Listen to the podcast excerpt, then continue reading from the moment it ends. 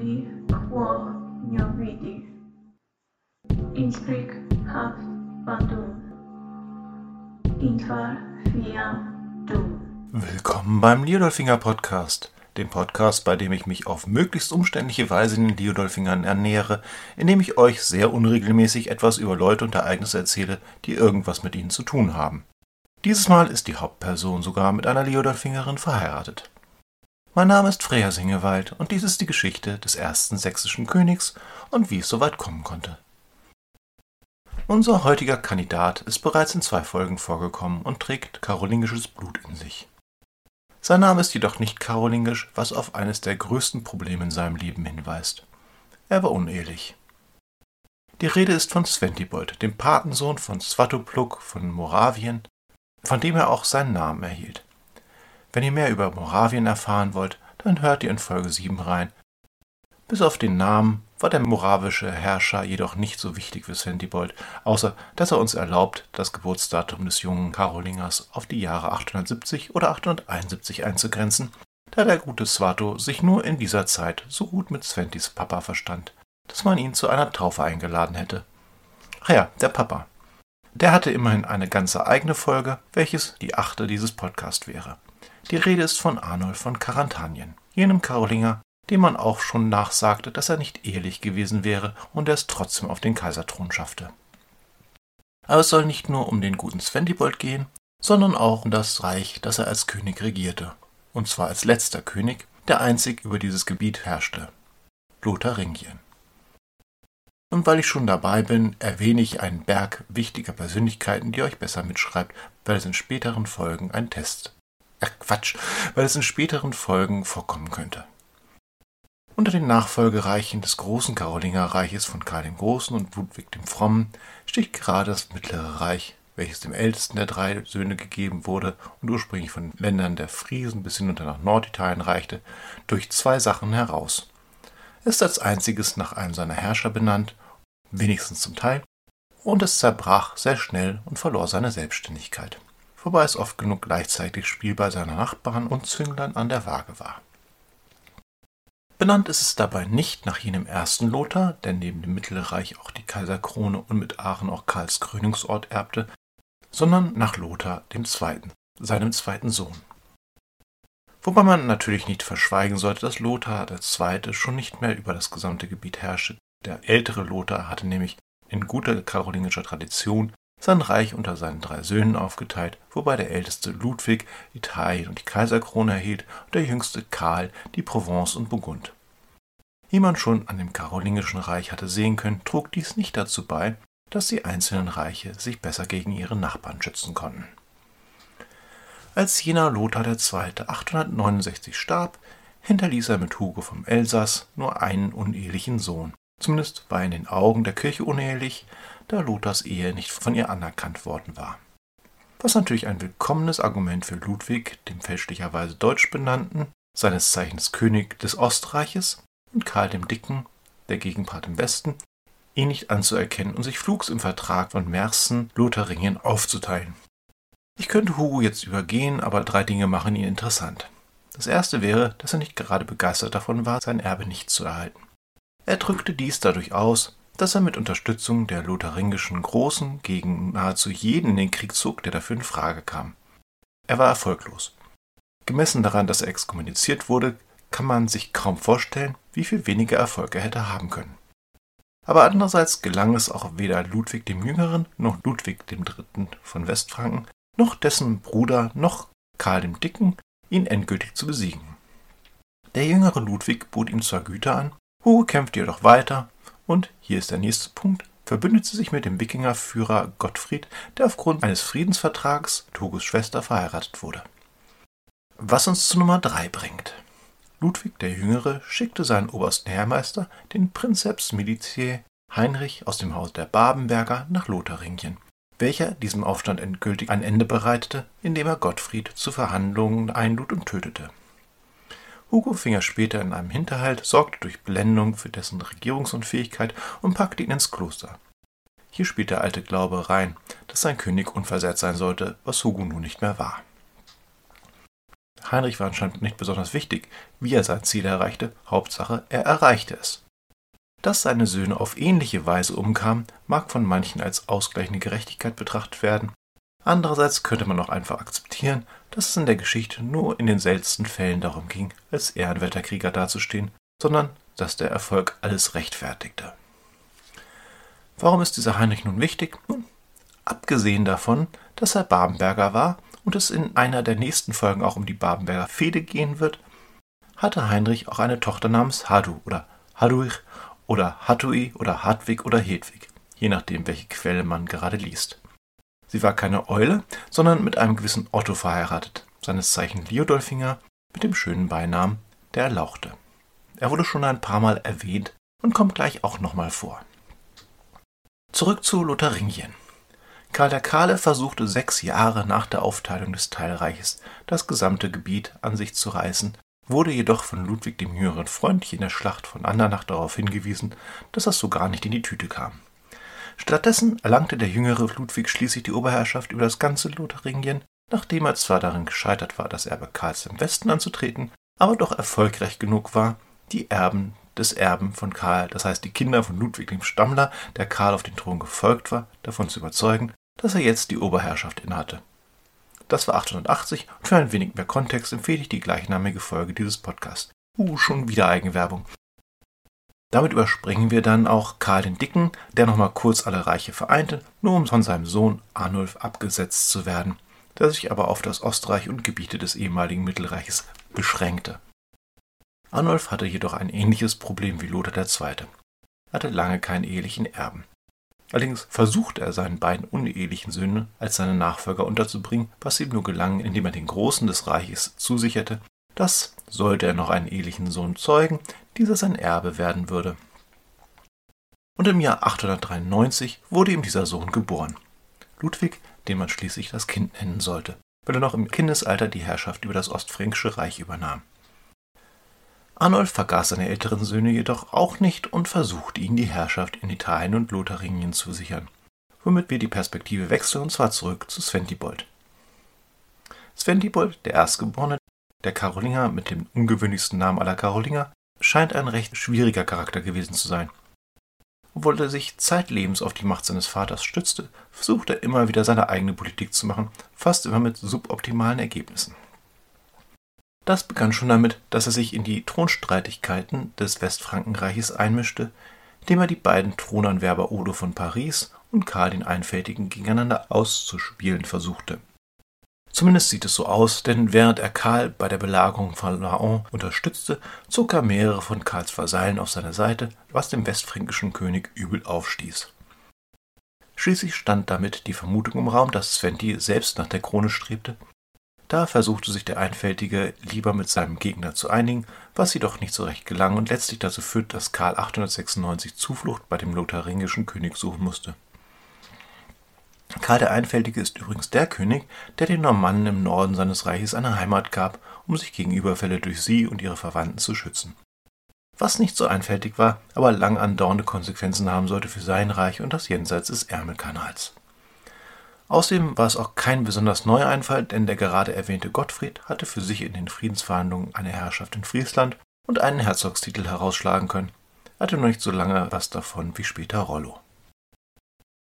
Nachdem nun 893 jegliche Hoffnung Sventibolds auf die Krone in einem der beiden großen verbliebenen Frankenreiche verflogen war, erbarmte sich Papa und machte ihn zum König von Lotharingien.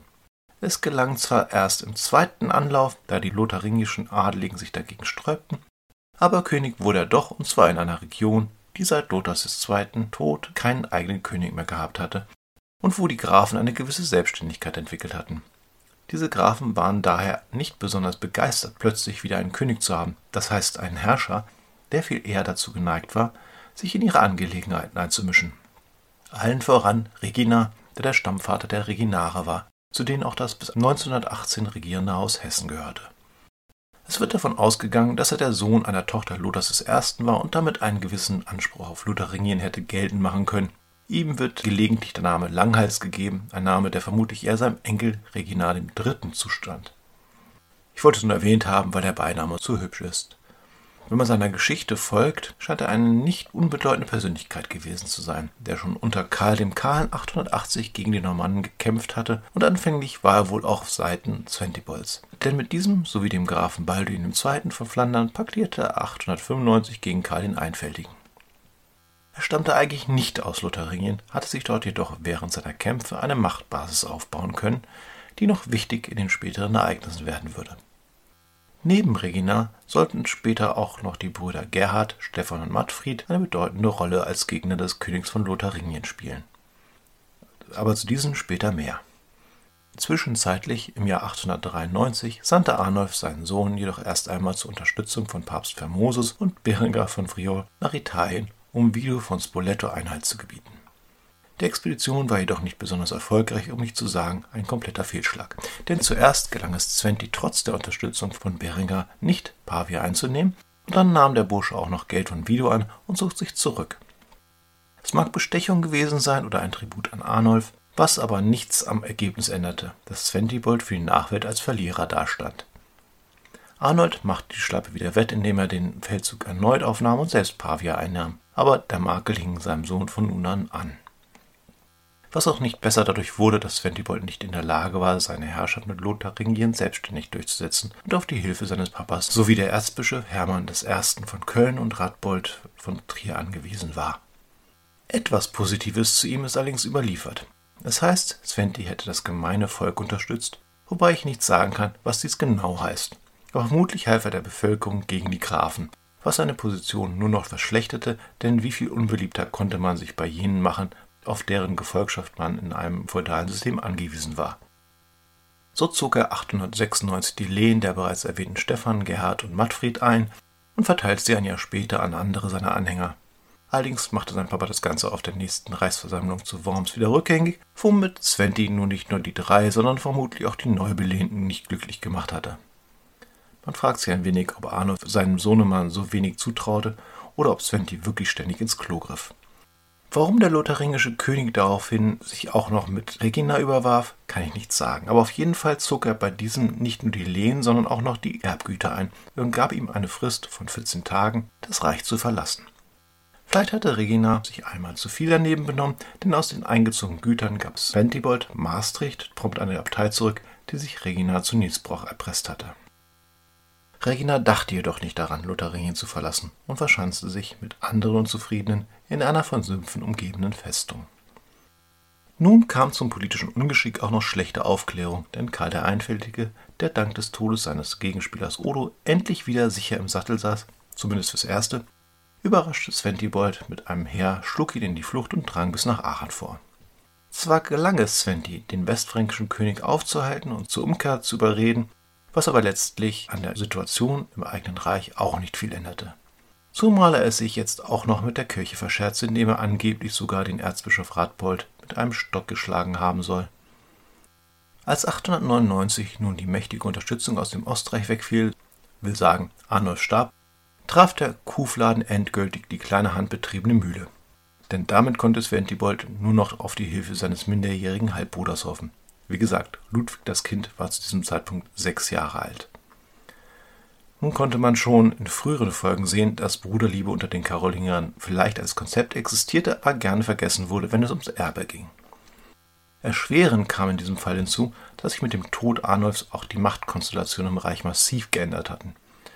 Während der Karatanier noch sehr auf Schwaben und Sachsen gesetzt hatte, gewannen nun die fränkischen Konradiner an Einfluss, da Ludwigs Mutter aus dieser Familie stammte. Sventibold hingegen war seit 897 mit Oda verheiratet, der Tochter Ottos des Erlauchten und einer Schwester eines gewissen Heinrichs, über den ich noch eine Menge zu sagen haben werde. Die Liudolfinger und damit ein guter Teil Sachsens standen also auf Seiten des Königs von Lotharingien.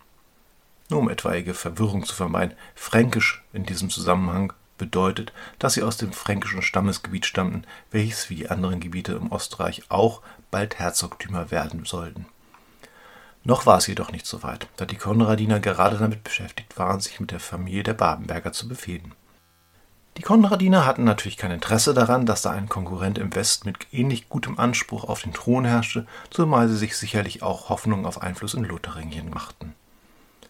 Anscheinend war den lotharingischen Adligen auch schnell klar, dass Svente jeglichen Rückhalt verloren hatte.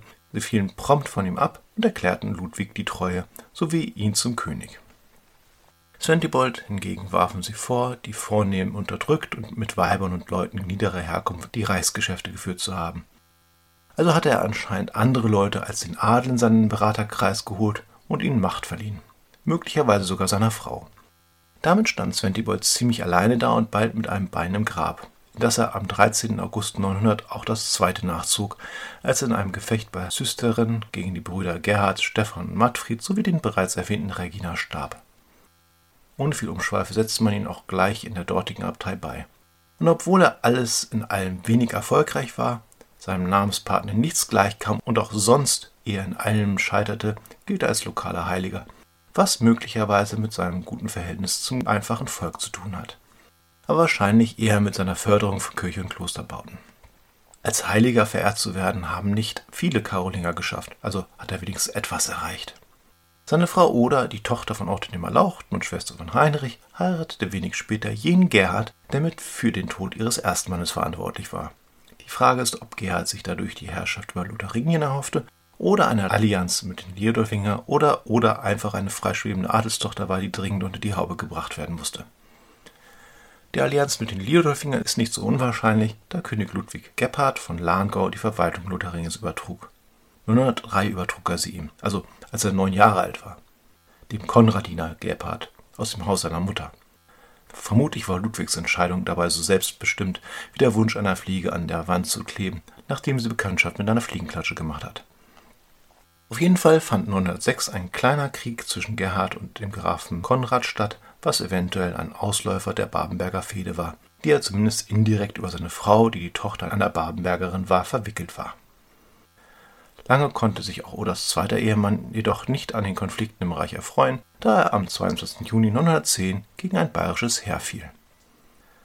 An einigen Stellen habe ich gelesen, dass Oda von Sachsen daraufhin ein drittes Mal heiratete, dieses Mal den Grafen Eberhard von Oberlahngau, der dann der Sohn von Konrad dem Älteren gewesen wäre, der auch sehr wichtig wurde für die weiteren Ereignisse. Allerdings kann ich das nicht bestätigen, wobei es die Dynamik in den folgenden Kämpfen ganz neu definieren würde. Bleibt noch Regina, der vermutlich Auslöser des Aufstands gegen Zwentibold war. Er amtierte weiter als Laienab mehrerer Klöster, spielte sich als Herzog auf und verweigert schließlich dem ostfränkischen König die Gefolgschaft, um sich zusammen mit dem Rest von Lotharingien dem westfränkischen König anzuschließen. Er starb vermutlich 915. Der westfränkische König war zu diesem Zeitpunkt ausnahmsweise ein Karl der Einfältige, der nicht um seine Krone kämpfen musste. Der ostfränkische König war jedoch schon nicht mehr Ludwig das Kind. Zum Abfall Lotharingiens vom Ostreich kommen wir aber noch in einer späteren Folge. Damit endet die kurze Folge über Lotharingien vor dem 10. Jahrhundert und dem letzten König dieses Reiches. Er herrscht immerhin länger in diesem Gebiet als Ludwig der Jüngere oder Karl der Kahle. Ursprünglich wollte ich als erste Folge der zweiten Staffel über Ludwig das Kind sprechen, stellte dann aber fest, dass ich dann auch einiges über das Fentibold hätte erzählen müssen, wodurch nun diese Folge entstanden ist. Nächstes Mal widme ich mich dann mal wieder der anderen Seite des Ostfränkischen Reiches, namentlich den Slawen nördlich Böhms. Ich hoffe, ihr hattet ein wenig Spaß. Für Kritik, Kommentare, Fragen und Anregungen bin ich unter felslöser.gmail.com oder auf der Seite des Podcasts liodolfinger.orfinir.de und auf Apple Podcasts zu erreichen. Ich freue mich über jede Rückmeldung. Eure Liodolfingerin.